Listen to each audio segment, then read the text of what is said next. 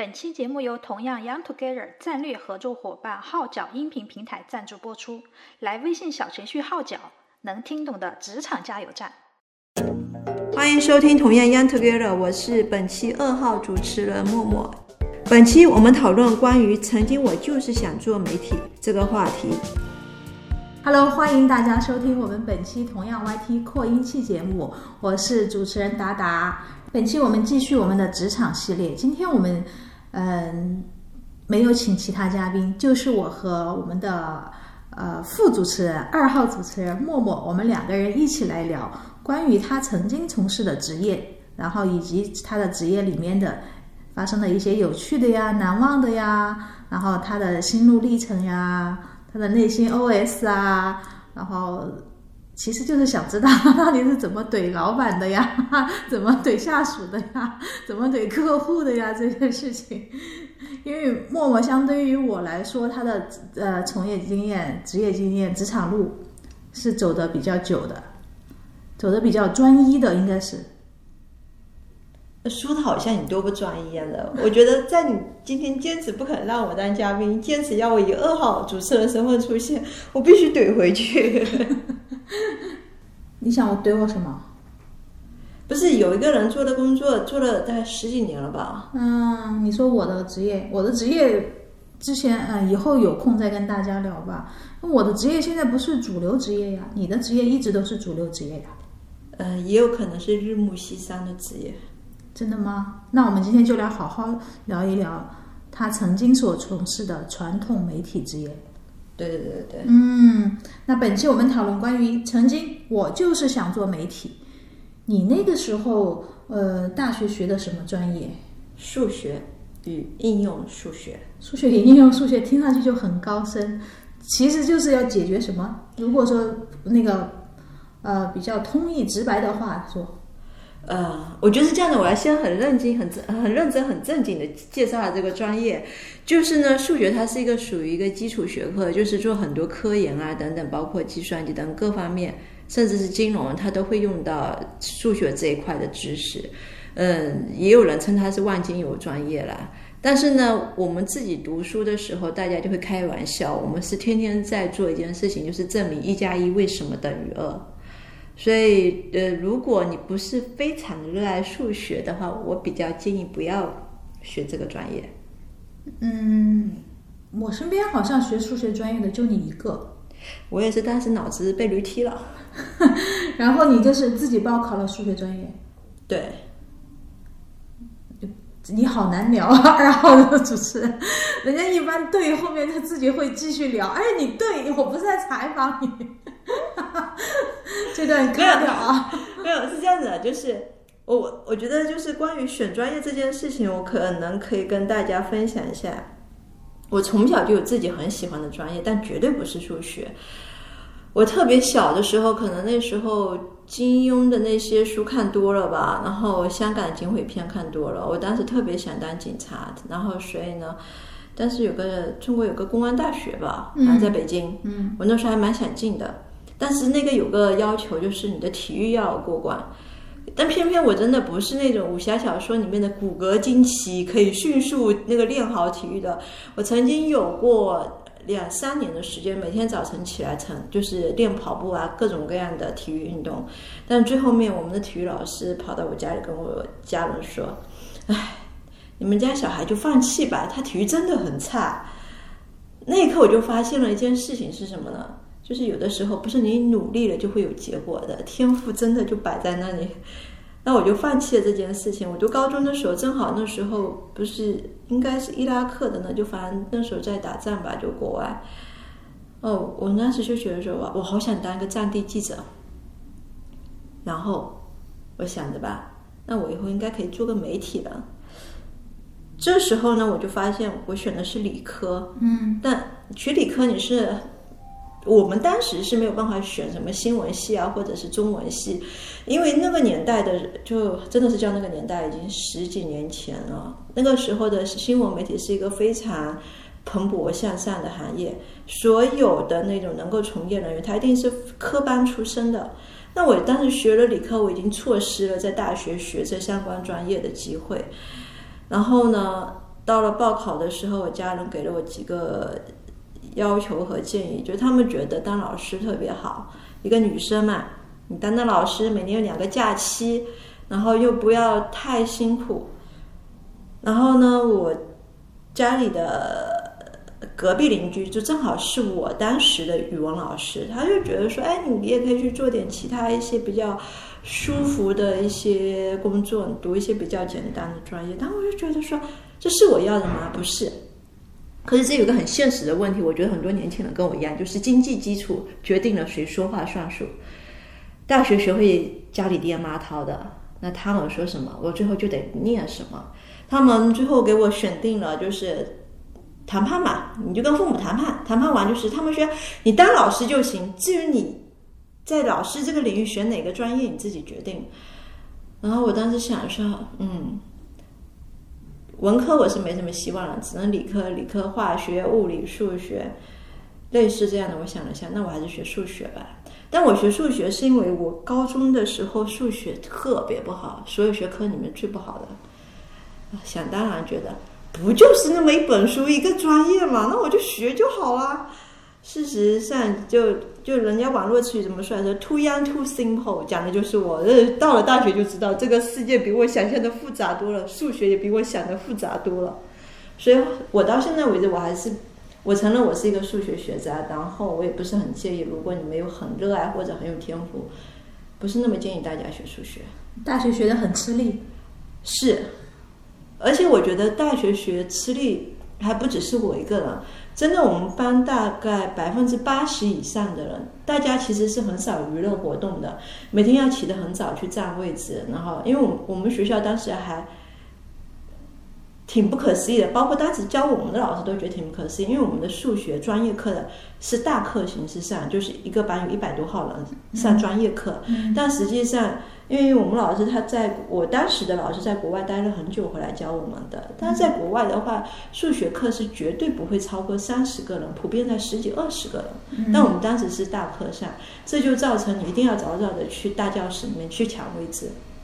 然后数学每天有很多的作业和很就是很花脑子。我们基本上就是早晨出门，然后上课，中午吃个饭回宿舍换个。衣服，或者是打个什么十几二十分钟盹，然后下午就上课，晚上自习，到大概九点多十点回宿舍。然后如果是到了期末考的时候，你会发现基本上我们学院那边灯火通明，就是大家都是在门口，因为很热嘛，就大家都是在门口拿着一一张椅子啊，或者是一张桌子啊，就往那通宵，真的是看通宵，然后去考试，看通宵去考试。所以当时网络上传什么哈佛大学凌晨三点钟这个。对于学数学的人来说，你没有天赋的话，就真的还是蛮平常的事情。嗯，我觉得你上的大学和我上的大学不是一个次元的大学。不，不用说你，因为我的闺蜜正好跟我，我当时高中闺蜜正好跟我是在同一个大学，她读的是法学院，就经常九点钟的时候跟我说：“哎，我我睡醒睡觉醒了，我们要不去校门口吃个麻辣烫嘛？”那我只能回答说：“我说我还在自习室做作业，我说我去不了。”嗯。就真的是，我觉得最有趣的一个段子是什么？但是这是真实的，就是我们校园里面有学生街，我和我的那个学法律系的朋友，我们两个一起在学生街周末的时候去那买东西逛街，然后走到了，当时我记得雅芳还是还蛮好的一个化妆品的一个品牌，它在校园里面有设专卖店，我们走进去，然后那个雅芳的售货员看到我看了我们俩一眼。突然间，嘿嘿一笑，说：“哎，你不是学物理的，就是学数学的吧？”我说：“你怎么知道？他只有你们这两个专业女生才会这么邋遢，看起来两眼无神，眼睛发直。”这个真的好好笑，就是说那个店员已经很有经验了，就是完全是看学生的那种状态吧，或者说精神状态。就知道你大概是学什么专业的？对，因为计算机专业其实他我们当时我们学院还有计算机专业，计算机专业男生偏多。然后呢，呃，他们也不太像我们这样，我们真的是每天脑子里面除了就是想着怎么掌握这些理论，然后怎么去解题以外，完全想不到其他东西。你们系里面就没有那种就是爱打扮爱？有有。但是，所以我说这是个大概率事件，嗯，就大概率的都是看得过去，就你一眼能够看出来。而且当时我记得非常老是，我刚进大学的时候，我们宿舍对面住住的是播音与主持专业，你知道吗？哦，全是帅哥美女，然后都是美女爱爱唱爱玩的，对，都是美女。嗯，哇，我们当时看到的时候就觉得，而且我我记得很牢，我当时刚进大学的时候，我为了涂发，因为把头发剪得特别短，然后再加上加加上我又天天穿着一个，那时候刚进大一的大一的前一个月，我还有我的兴趣爱好就是弹吉他，那时候我就穿着宽宽的牛仔裤、宽宽的 T 恤，然后背这个吉他，然后我隔壁宿舍女生。当时还发生了一个笑话，是他们就远远的看到我说：“哎，那个看起来挺帅的，就是个子太矮了一些。”我妹妹去搭讪，结果到了晚上的时候发现，哦，居然是隔壁宿舍的女生。所以你就会发现，我们其实当时真的很少，就嗯，最明显的标识度可能就是嗯，我们系里会有些女生她是长头发，然后看起来还真的是长得比较温柔，可大部分的都会看起来比较中性一些，然后又不怎么打扮，不怎么化妆。什么温柔我都想象得到，长头发，然后呃，有可能戴着眼镜儿，然后因为经常在上自习，就是面色惨白，头发干枯。还真的没有几个头发好的。但我我我记得非常牢的是，我们系里面几个漂亮的女生，都是那种家境比较好，从小就是跟很多那种穿衣打扮这些相关事情打交道的。嗯，大部分女生真的，后后来我回头想想，觉得还蛮有趣的，就是走进去，你感觉说进了男人婆堆也没什么错啦。嗯，我自己上大学的时候，我是觉得分辨不出来，看外表是分辨不出来到底那个学生是学什么的，因为我们那个学校吧，就 好像大家都挺爱玩的，我感觉不管是计算机专业也好，英语专业也好，还有什么专业也好，我都不知道有什么专业，因为我只关注我自己的艺术专业，每天只关注怎么玩儿。我们那时候是羡慕的啦，就包括我们羡慕我们播音主任，因为你知道，就是女生骨子里面还是爱美的，嗯，就是看到那些女生每天穿的美美的，化着妆，然后拎着漂亮的包出去，你还是觉得哦，原来好像其实女生可以有另外一种，就女大学生有另外一种生活的方法，但这真的也就是我们那个年代才会有的一种状况。其实你现在去看都不太会有。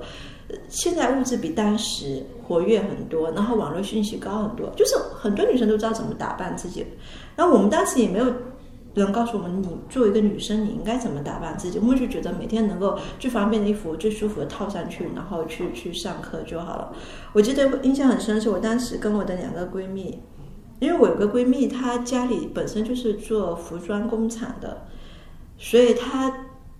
对于女生买衣服这件事情特别在行，然后我们当时就到了一个服装批发市场，就类似于上海的七浦路这样的地方。他一口气可以买四百多件衣服，这在当时是很难理解。你要知道，我们当时买一件衣服大概十几二十块钱吧，嗯，他一口气可以买四百多件衣服，然后呢，就各种蕾丝、吊带啊等等所有的。然后我跟着一起去，我就买了两件 T 恤，三十块钱。那我我当时的概念是。我还要花这么多钱买这么多衣服，每天还要收拾这些东西，那哪有时间去复习功课啊？四百多件看一遍，一件看一分钟，那是四百分钟，呃，就几个小时就过去了。我我我当时是是还蛮惊讶，后来我就觉得，嗯，其实也是有道理的，因为当时。当时追他的人，他是在我们大学城另外一个学校。当时追他的人都是他们的什么校草啊、段草啊、系草啊之类的，然后都是那种不仅长得好看、体育好，然后成绩也好。就你真的再回头去聊，我们有时候八卦聊这些，回头聊那些事情了，就觉得，嗯，好看这件事情很重要，穿的好也很重要，尤其是女生。所以后来你那个，呃，大学毕业之后，是不是因为？你觉得媒体光鲜亮丽的那一面也很吸引你？其实不是，我骨子里面还是，但是我还是很喜欢战地记者。我觉得童年你所经历、接受的文化教育会对你产生很大影响。我我我我印象最深的是，嗯，看金庸小说，然后《神雕侠侣》里面有一句台词，我当时印象很深的就是“侠之大者，为国为民”。我就那种那种那种。那种那种说不清的感情，但是听到好就觉得，哎，好像是应该你你的人生或你的工作或你做的一些事情，应该是要有一点意义的。然后我当时当不了警察，以后我就想说，那我觉得我应该做一个媒体人去接着这样。其实有个在报考时候还有个小插曲，我当时想当想读法律，想当律师，我觉得我可能可以为一些遭受一些就是不公正待遇的人在法律上讨回公道，或者是怎样的。所以后来我后来我即便是即便是去学了数学专业，我还是很喜欢这个，因为是因为有这种想法，我很早的就。加，因为你知道有很多社团，我当时就加入了记者团，就是我们学学院的记者团。然后我我我当时我记得很牢，我当时就是说，OK，我一定要在这方面做点成绩出来。所以当时那个记者团，什么什么团长、负责副团长，什么竞选，你要准备演讲词啊，你要去竞选啊，然后我就跑去竞选了。真的，其实我现在不太记得我当时说了什么东西。他其实就是让你去阐述你为什么要加入，你觉得你你你凭什么来做这件事情？嗯，我真的不记得了。但是我记得我演讲完以后，后面当时我们的那个专门负责这一块的老师就看了我好几眼。我印象中他的眼神是那种，就是有点出乎意料。然后后来没有多久。就我就被通知已经是副团长，我当时其实有点惊讶，因为我只想当个团员。我觉得我一个大学新生进来没多久，但我就是一个副团长，这件事情还让我蛮惊讶的。然后我当了副团长以后，马上就有一个社会实践，因为你知道，就是大学的社会实践，它就有要求，比如说你是大三或者大二，但是我当时是大一，好像吧？我不知道。我然后我我当时就被破格，嗯。破格说：“哎，你可以去加入这个社会实践，它是一个大学生三下乡的活动。那我我印象很深的是，我们当时的那些领导跟我说：‘哎呀，我们以前都做了活动，可是宣传效果都不好。’我想啊，效果不好，那就把它做出去就好了嘛。嗯，我就自己跑去溜到了电视台。”找到了新闻部的人，我跟他说：“我们我们学我是什么什么学校什么什么学院专业的人，我们要做一个什么活动？我觉得他对社会特别有意义，对年轻的大学生怎么怎么着，就是真的特别像认头青那种，你知道吗？就是满怀激情的就跟他讲了。所以我觉得你们的电视台是可以播我们这件事情的，然后他一定会有个很正面向的那种东西。反正我就跟跟他掰扯了一会儿。”结果那个编辑部，就当时那个那个新闻部的编辑部主任，居然居然同意了。嗯，那我就蒙圈了。就他同意了后，我突然间就蒙圈了。我就想，哎，对我现在说服你，那我应该怎么做来配合你这件事情？他说，那现，后我就问他，他说这样，你呢到现场要准备照片，要准备影像素材啊等等所有的东西。然后呢，后来我们就去了，你知道吗？那场那那场活动呢，我就非常认真的就跟他们说，哎，拍什么东西，各种各样的。结果，结果那次活动我还受了伤，不太能走。回回到学校以后，其实所有人都回去了。然后呢，我一直以为是我要把这个东西剪辑好给电视台。嗯。可认真了，假通宵两晚上，跟着那个同学在那剪辑，就就当时我们记者记者部的其他的小伙伴们在剪辑，然后呢，第二天的时候，另外一个学姐，因为我脚不太能走嘛，她呢就陪了我去电视台把资料送过去。结果呢，我还没有到那个，就是还没回到学校的时候，就听到电视台打电话，他说：“你这个剪辑素材我们不能用的，我们要原素材，我们自己剪。”嗯。哦，后来才知道，原来其实他不需要我做那么多，我只要把素材给他就可以了。但后来那次确实是有效果的，反正我们当时学院拿了很多奖吧，就是因为我们因为你知道我们学一个数学系，一个数学院系，它其实不擅长宣传。但这这个宣传出去后，然后我们当时学院拿了我们的那个呃这次的活动，然后到好像是他们全省评选还是什么东西，反正拿了挺多奖的，大概是这样，所以。就因为那次，我就变成了第二第二年，就第二学期的时候，我就变成了正团长。但后来各种各样原因，我也很快就辞去那个团长的，然后专心读书去了。嗯。可是那个想法你就会很坚定，就是 OK，今天我不做这件事情，我毕业了，我还是想要做媒体。嗯。毕业了还是想做媒体，就是从一进大学你就想那个了，然后你毕业之后就去做了媒体。那你怎么说服你的家人？你说哦，我不能去做老师了。我现在发现有没有更喜欢的那个？因为你家人给你上大学的基本要求就是规划好了你的未来职业。不是，就是你在，然后发现你四年数学一学完，好，这个这个脑子吧被改造过了，然后呢就说服能力就很强，然后他们就说不过你了。嗯，是这样子的，就是有的时候吧，就是你择业的时候，业也择你。就如果没有学校要你的话，那你也当不了老师。啊，你就根本没有去考呀，是吧？我猜的啊，我猜的，你可以不承认。然后，但是你要就是，其实那那段时间，我其实就有纠有纠结过，就是我到底要做什么事情。其实每一个大学生，我不知道现在大家是怎么想的，因为我们那个年代是特别明显，就是你你毕业了，就是代表了你完全独立了，家里不会再理你，你的所有吃饭住宿所有东西你自己要想办法搞定的。所以其实当时不仅是我，包括我所有的同学，大家对就业是有有有一份很严重的焦虑感。有有有，我那个这点非常认同默默你，因为我也是这样，我还没有毕业，我 我妈就说，呃，你可以考虑那个啥啥啥了。我说我说我要那个时候我就说我想来上海嘛，我妈说那你去上海，我说我要没有路费，需要你给我路费和生活费，就给了我一千五百块钱。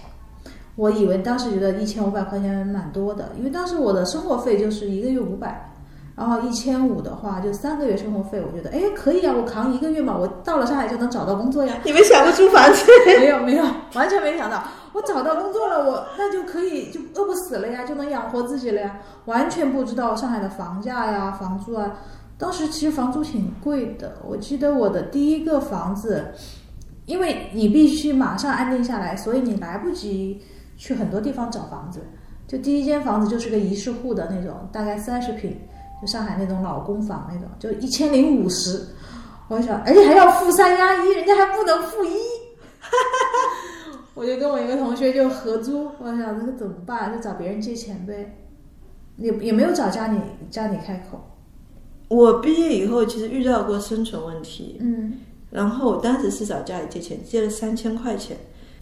我当时借了三千块钱以后，后来我就还了。其实我当时还的那笔钱还真的不是我自己赚钱赚来的，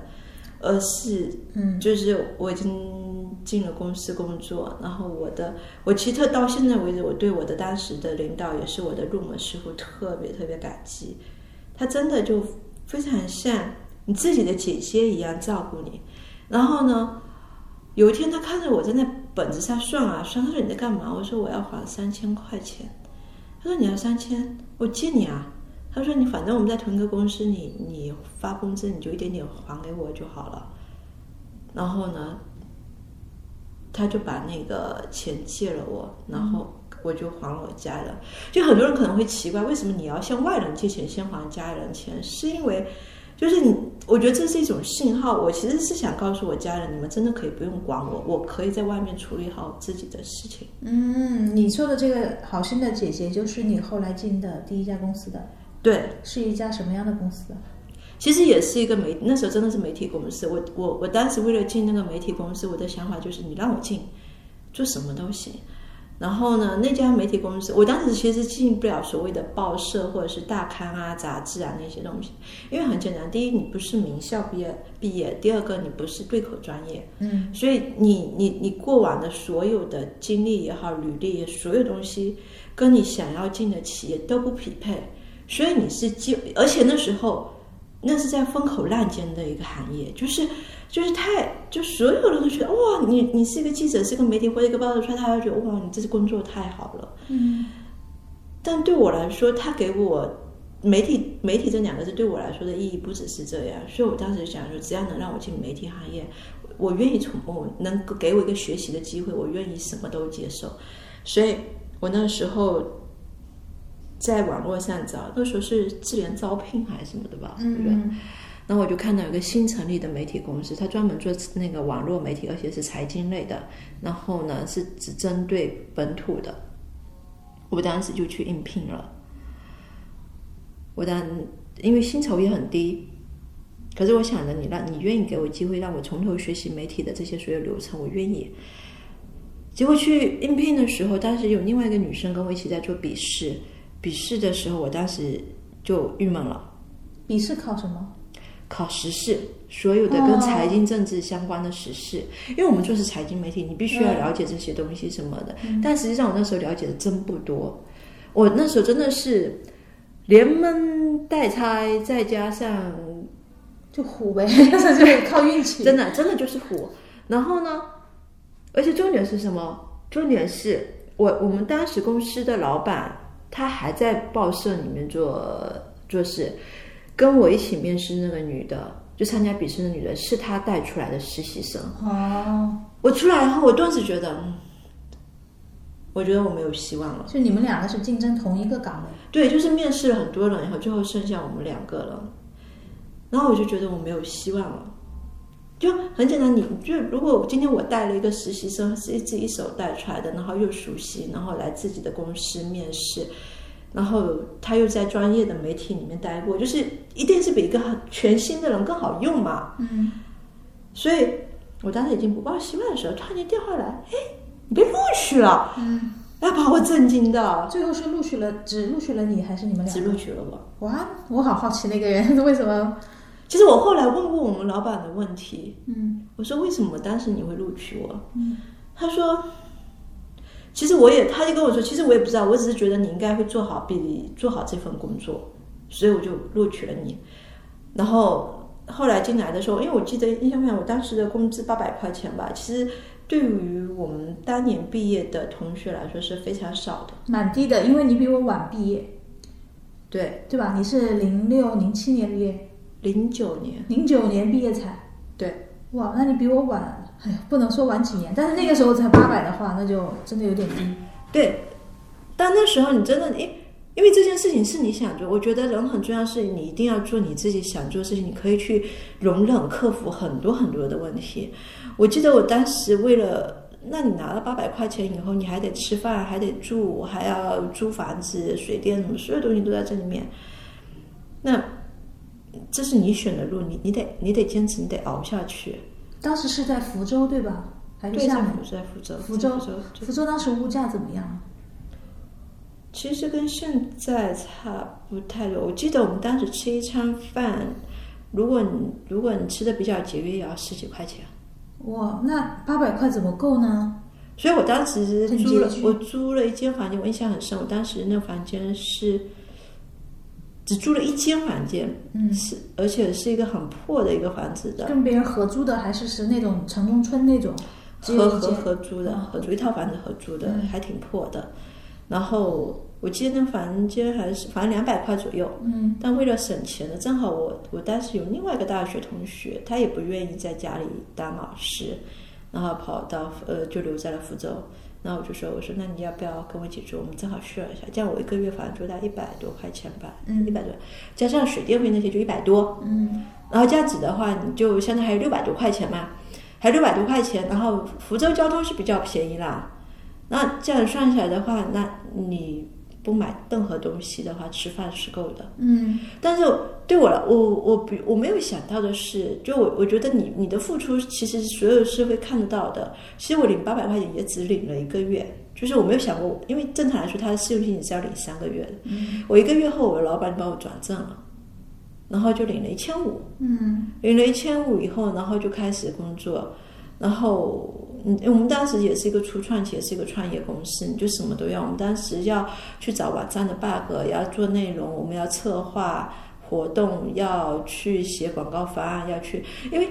就我们老老板就跟我说，他说，哎，你你很你很希望那个。我们活得好吧？我说对。他说那你就要去做什么什么什么的。我说好。那他就跟我说，哎，你去写个方案，我就写个方案。他说，嗯，你去打这个电话，然后呢，去跟他谈一下我们的广告投放问题，然后我就去干了这件事情，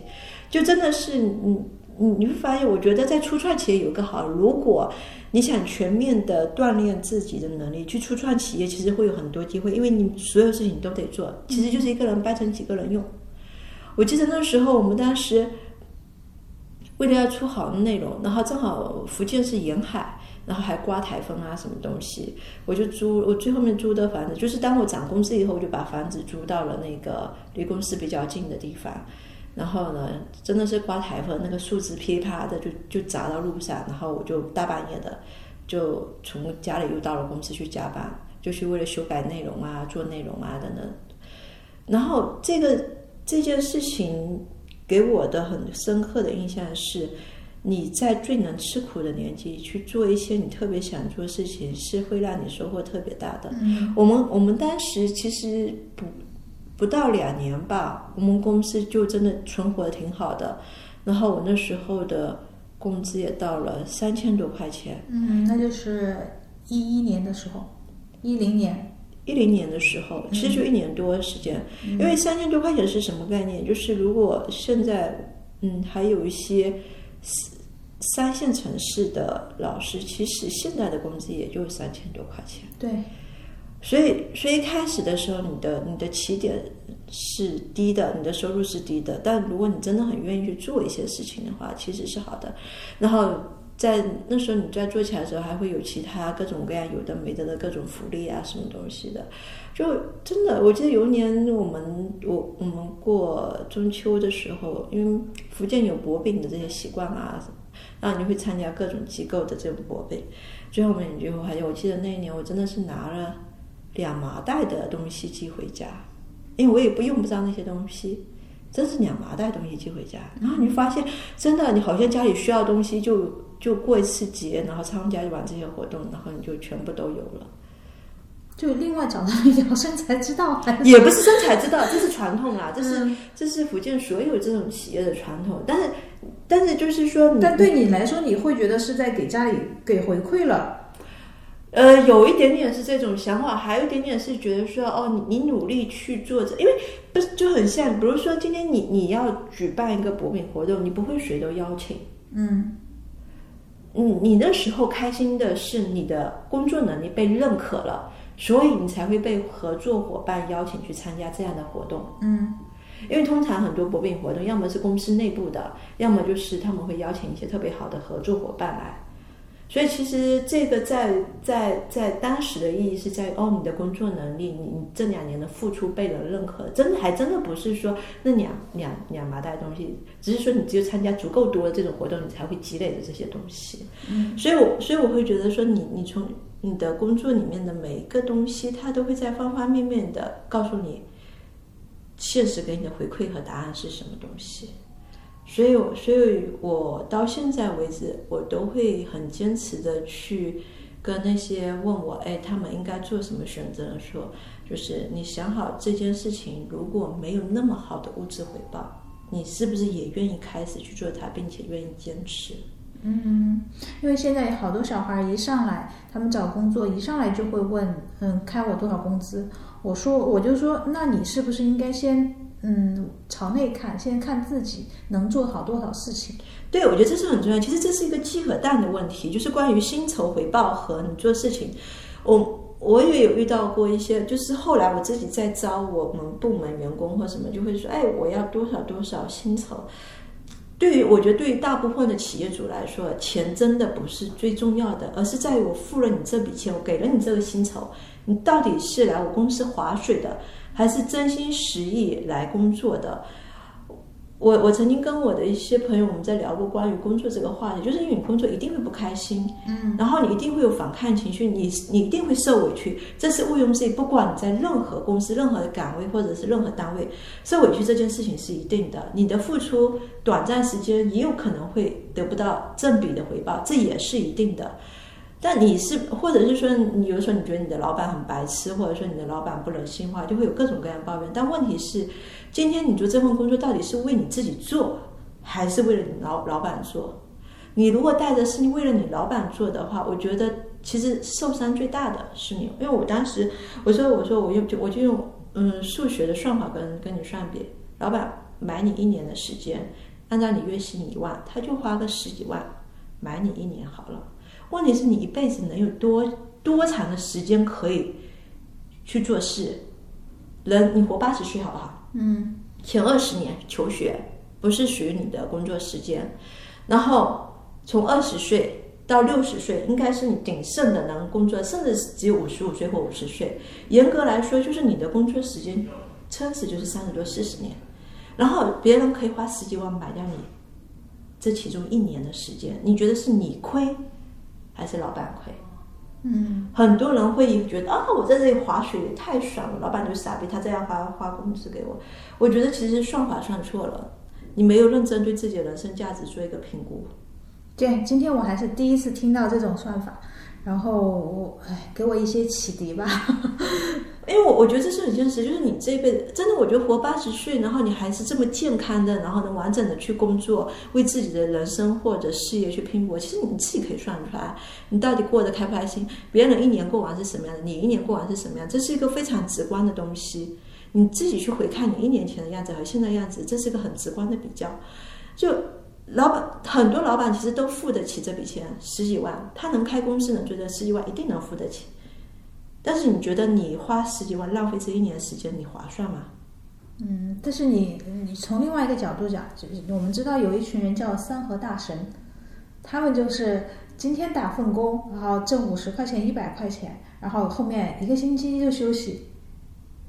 那他就六天的时间都是自己的。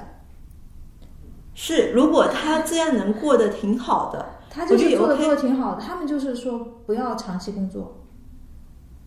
然后就是偶尔做一个工作，然后能能够嗯、能吃饭能住就可以了。不是，我觉得这是两个概念的问题。嗯，你你讲的这个概念是我已经在满足我足够的自我的生活需求情况下，我有六天时间自己挥霍。这六天时间你怎么挥霍是你的事。比如说，你觉得你人生最舒服的状态就是睡觉或打游戏，你用这六天时间干了这件事情无可厚非。但我刚才所说的概念是，你又不得不工作，你在不得不工作的情况下，然后你就是用报复的心态，OK，我就我就在这里耗在这里，然后我领你的工资。那这里面其实就有一个问题，你一年后呢，很简单，就是你二十岁开始工作，你到了三十五岁好不好？这时候你的体力值、你的技能值是在往下走的。那如果你还是用这种心态，你是很容易被公司炒鱿鱼，而且你之后你找不到其他工作。你这点我非常认同。之前我有一个同学有跟我聊过这个事情，他就跟我诉苦嘛，他就说他现在待在现在的公司里吧，感觉公司也是半死不活的，然后经常还拖欠工资。但是呢，如果自己走的话是没有那个补偿金的。其实他每天在公司里也干不了什么活，又有公司就处于那种半歇业状态了。然后跟他一起呢，还有大概五六个同事都是处于这种状态。然后他就说他苦恼啊，他说这个我一方面吧，又觉得自己是在浪费时间，然后因为也没干什么事儿，嗯，自己也得不到什么提升啊什么的。但是另一方面吧，我好歹还有个盼头，就一个月还能收获几千块钱。这现在又不好找工作，我万一从这个公司出去了，老板不给我赔偿金的，我自己走的嘛，肯定是没有赔偿金的。我已经超过三年了，他可以补给我，可能就是三个月工资也好，我不知道他们具体公司规定是什么样。我现在就等着哪一天老板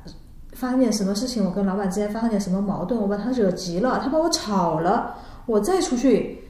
领着这个赔偿金去找工作。我当时其实没有你刚才说的这么系统，这么这么逻辑这么严密。我就说我，但是亲，你在浪费你的时间呀。我说你有这个时间，你去做点其他事情不好吗？为什么要每天像那个老大爷喝茶一样的那种待在公司里，什么事情都不做？我说，那你现在已经三十多了吧？你还有小孩儿，小孩儿虽然不用你养，然后但是你你自己你挣的你挣的工资你就是自己玩儿自己花，然后你能不能去给小孩做个榜样啊，或者什么的？你回家你肯定也是跟家里的人抱怨，哎呀，今天又没什么事儿，这个月老板又没发我工资，怎么怎么样？小孩儿小孩儿就会觉得我说你是一个不太上进的妈妈，而且不太有思想的妈妈。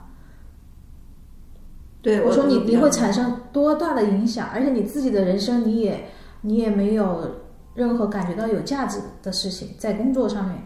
我说你为什么还要在那个地方浪费时间？后来最近吧，最近他好像，嗯，最近他跳槽了嘛，就跳到另外一个公司去了，就是挺远的，离他上班地方挺远。他早上 特别早起床，然后。然后要提前路上一个多小时吧，在小城市里一个多小时，那就是真的很远了那个地方。对，但是我说我说你真的这份工作还蛮辛苦的，对他，但是我每天都能看到新鲜的人，他其实就是在类似于一个类似于那种车管所呀那种，做了一份也不算是正式员工，就是给人家考考那个驾驶证考试的那个，他可能算其中某一个监考啊，或者说一个什么人员。嗯他说：“我说这份工资，做这份工作工资怎么样啊？这样都会八卦一下这些事情。他就说工资跟我之前那个差不多，然后嗯有一点点饭补，但是补贴不多。然后其实吧，这份工作也没有什么长久来看，也没有什么大的升迁机会，嗯，因为他绝对不可能变成正式员工，对，因为那个是事业单位，你得考啊或者干嘛的。对对，然后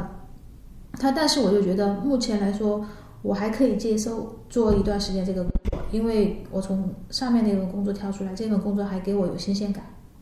我对呀、我说你就是你现在，他说我每天早上现在都是跟我呃，我都是打扮好了要出门了，然后再把我儿子叫起床，然后告诉他要上学了，妈妈今天出去了。我说对啊，我说你儿子就会会变乖？他说我有，我有觉得我儿子有更听我的话，因为他感觉上就是我在努力生活。而且心态转变很重要，因为他在之前那个公司里已经像他那个混日子的状态已经混了三年了，就是在你通过你这套你刚才说的这句话这些话呃听下来说，他确实是浪费了三年的时间。对，我觉得时间被浪费是很可怕的，尤其是你在有能力去创造一些价值的时候，嗯这这个时候我觉得是最不应该浪费时间的。所以其实也是因为有很多这种想法吧，我就觉得我不想浪费时间在什么我不喜欢的工作上，我就很固执去了我的第一份工作。那时候就做了网络媒体，其实我们真的做的很好。我们当时，呃，说的直白点，也是为了让那个网络媒体公司活下来，做了非常非常多的努力，然后开创了很多很多新业务。然后，但我记得很老实，当时最开始新业务开始的时候，是我一个人在做的，是跟舆情相关的，舆情管理和监控相关、研究那相关的。然后现在这块业务已经是我第一家工作公司的一个主营业务了吧，其实做的还真的是挺好的。然后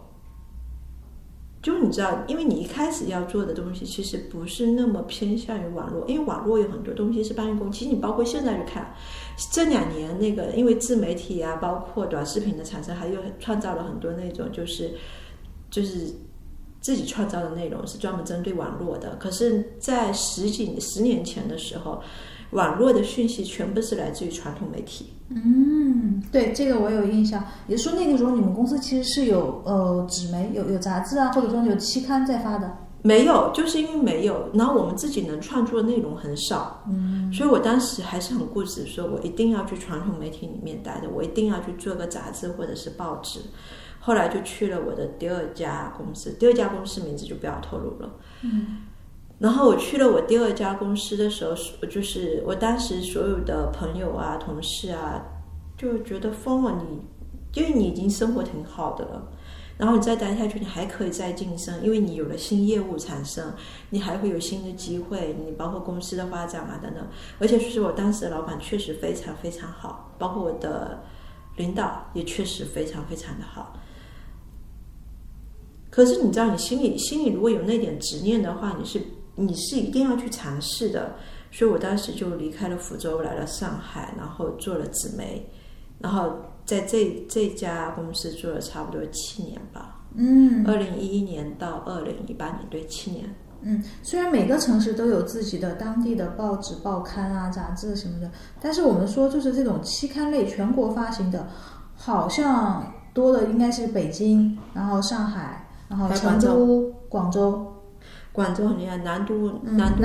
对嗯南南方报业，他们那边真的很厉害，而且他们真的，我觉得那边的前辈和师兄们做内容的功底真的很强。那你当时为什么没有选择去广州呢？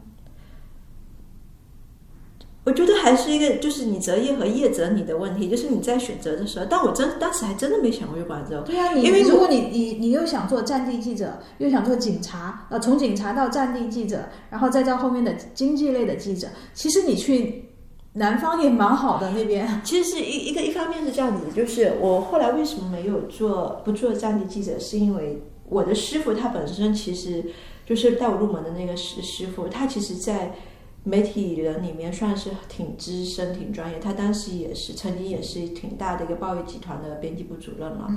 然后他甚至是原来我老板的师傅，嗯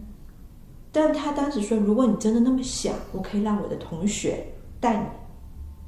因为他同学就做战地记者。嗯，他说你可是你要想清楚一点，你是不是真的能跟你的家人交代清楚。因为你去了，势必会有危险，甚至会有很多东西，包括我们当时财很多财经媒体的记者做新闻，真的不容易。你真的里面有很多不能为外人说的故事啊，然后真的会有人遇到威胁啊，什么寄各种各样有的没的啊。其实我当时在圈内的时候，也有一些我的前辈们，就为了躲避这些东西，要住很久的酒店啊，或怎么样，要离开家人什么东西。其实真的做记者。尤其是调查类的记者，没有大家想的那么风光，真的还蛮危险的。他说：“他说你也进这个圈子一段时间，你是不是真的能跟你的家人交代的好这些事情？”我当时真的花了一个星期去想，我是不是能，就是如果我真的做了这个决定，可能我就真的就遂了我多年的心愿了。嗯。可是后来就是相比较情况下，我觉得我还是不能够就。因为这不是我，这是我家人极度反对和不想要的。他们其实是一个特别简单的百姓，就是希望家人健健康康、整整齐齐的在一起。他们没有更多的要求，不要求你的事业多怎么样。他们的想法特别简单。后来我就觉得，如果我真的顺了，就是尊重我的内心做这个选择的话，会有问题的。我觉得对他们可能不是那么的公平。所以后来我就放弃了。我想，OK，媒体有多种形式，多种内容。既然我做不了 A，那我可以做 B。嗯，然后正好当时我的第二我我的第二份工作，他们也是新成立的杂志。然后我已经忘了我为我是怎么收到他们的创刊号的。就那时候收到以后，就觉得说，我当时就写了一封信给当时的主编，那份杂志主编，我就说这个杂志有很多很多问题，应该怎么做怎么做怎么做，它会更好一些。就你知道吗？当时认识那个主编吗？不认识，但你知道，就是那种。你本身就就非常想要做一个好杂志的人，然后这时候突然间有本新杂志出现，而且当时他们报道的角度和点，我觉得都非常的新，非常的好，嗯，确实是一片国内的一个空白，所以我当时真觉得，我说就真的是耳目一新的感觉，然后我就跟他说，我觉得这有什么什么问题，结果后来，后来我就去。跟那主编聊了一下，然后后来我就到了第二份公司去工作。当然，这期间还有一些家里的原因啊，就家里有一些事，然后后来我就来上海了，然后在这份工作做了大概七年。然后，其实在这中间过程中，你就会发现，你有很多更好的工作机会，有超级多更好的工作机会，不管是收入待遇也好，各方面也好，其实都会很诱人，没有。就是没有放弃，是因为你骨子里面一直有个念头，我就想做一个牛逼一点的杂志出来，有影响力的杂志出来。因为我始终相信，就是你如果能在一个媒体的角度、一个文化的角度去传导一些正向的东西，其实也是好的。嗯，就这么想，这么想好。我记得当时我有一次跟一个朋友在聊这个想法的时候，因为他是一个上海人嘛，他当时还跟我说：“哇，你的想法好十三点哦。”其实我到现在没都不是很懂十三点是什么意思，但是他的语气我能听出来，你怎么会有这么不可思议、这么理想化的想法？嗯，十三点是这个意思吗？不是，但是他的语气是说你你的想法太太理想化了。那你后来到了第二个公司，然后。呃，做的是什么工作呢？首先进来的时候，哦，就重新从最最底层从编辑开始做起，文字类编辑了，现在就是对，也是跟经济财经相关的吗？嗯，对，然后跟企业家那些相关的，嗯，然后你当时就是其实因为你做做有的时候是这样，你做媒体有一个技能，我觉得是很多很多年轻人是可以去。尝试打破自己心里内心的恐惧和害怕的，因为我不是一个外向人，就至少不像现在这么能说。我以前是个非常害羞，而且很容易脸红的人。即便我们见了三四次，我可能跟你见面的时候再说话，我还是会脸红。然后这时候，你你做媒体有个很重要，就是凭什么别人接受你采访呢？你得去向别人介绍你自己，介绍你所在的媒体，然后你要很清楚的表达。我找你采访是为了什么？为了做什么内容出来？所以这时候你要做很多的陌陌生拜访，其实跟销售是一样的。你要做很多陌陌生销售，无非就是去说服别人掏出钱，然后买你的东西。那做媒体采访，其实就是你要说服别人把脑子和自己过往的经历贡献给你，贡献给大众。我会觉得后面一种，嗯，它会有个双面性。如果你是呃特别想要说曝光的人，他可能会比较愿意；但是如果特别注重自己生活或者是注重性，不愿意再露脸的人，这就比较难。所以他会出现一种状况，是一种是可能相对比较好说一些，另外一种就特别特别难说服。我记得我有一个采访对象，他真的还蛮有名的，我整整跟了一年，跟了一年才说服他接受采访。这其实就是跟销售一样，你得不断的去说服别人，你要去不断 up，你要去跟他的近况，你要去跟他所在行业的近况，你要跟他公司的近况，跟完以后，然后你一定要不断的去。不断的去沟通，然后找到他感兴趣的点去说服他。我们从这个点切入，你愿不愿意接受采访？其实有的时候就是去就是这么去去一点点熬出来的。听上去就非常厉害，就是说他应该说是一个打动人，一个话术啊也好，还有你本身又要带着真诚也好啊，然后也要达到目的啊，又要完成目标呀。然后，但是我很好奇的一点是，你做了这么多的功课，比方说你今天来采访我，你怎么来分辨？就是说。我反馈给你的信息，我在跟你聊天的过程中，我讲的就是实话呢。因为其实是这样子的，我们大部分的内容，就是对于大部分企业来说，呃，我们采访的内容不太需要他去做很多造假，而且我觉得很重要一点是，做一个媒体人，你的观察能力非常非常非常的重要。这一点我觉得他其实跟律师等等这些东西是很像的。就我我，因为大部分采访我们都是第一次见，我怎么样去卸下你的心防，愿意把这些东西告诉你，愿意把原定的什么所谓十五分钟、二十分钟采访。然后可以延长到一个小时，真的就是取决于采访当时你怎么去跟那个人去沟通。就你跟一个人讲话，他是不是真诚，或者是说他这个东西是公关部门给他准备的稿件背的答案，还是他自己发自内心跟你说东西？其实你是能分辨出来的。这就像我们在人际交往中，一个人对你是真的友善，还是说只是客套，或者是只是虚伪的这些东西，其实你是能分辨出来的。嗯，在这个过程中的话，你要做的就是你要不断的通过他谈话的点，找到他特别感兴趣，而且他很热衷的东西，卸下他的心防。没有说，我我不知道，我我记得我当时在采访的，在做采，在学着采访这件事情的时候，那时候最火的节目，一个是《杨澜访谈录》，一个是呃《鲁豫有约》。嗯。最后面我选择《鲁豫有约》作为我的一个就是揣摩观察的样本，是因为他的东西更倾向于情感化，他是在不知不觉中就让受访人把心里所有的戒心和防备就卸掉了，然后就能够跟你去说很多很多东西。所以我当时基本上他的每一期节目我都看，看完以后我再找。如果今天我不我会想，如果今天我是他的话，我在采访这个人的时候，面对这个人的这个回答，我会提问什么样的问题？我是不是会跟他问一样的问题，还是怎么样的？当然，这些所有的基础是你要先做功课，要去了解这个人。我我比较认同的点是，除非你真的是。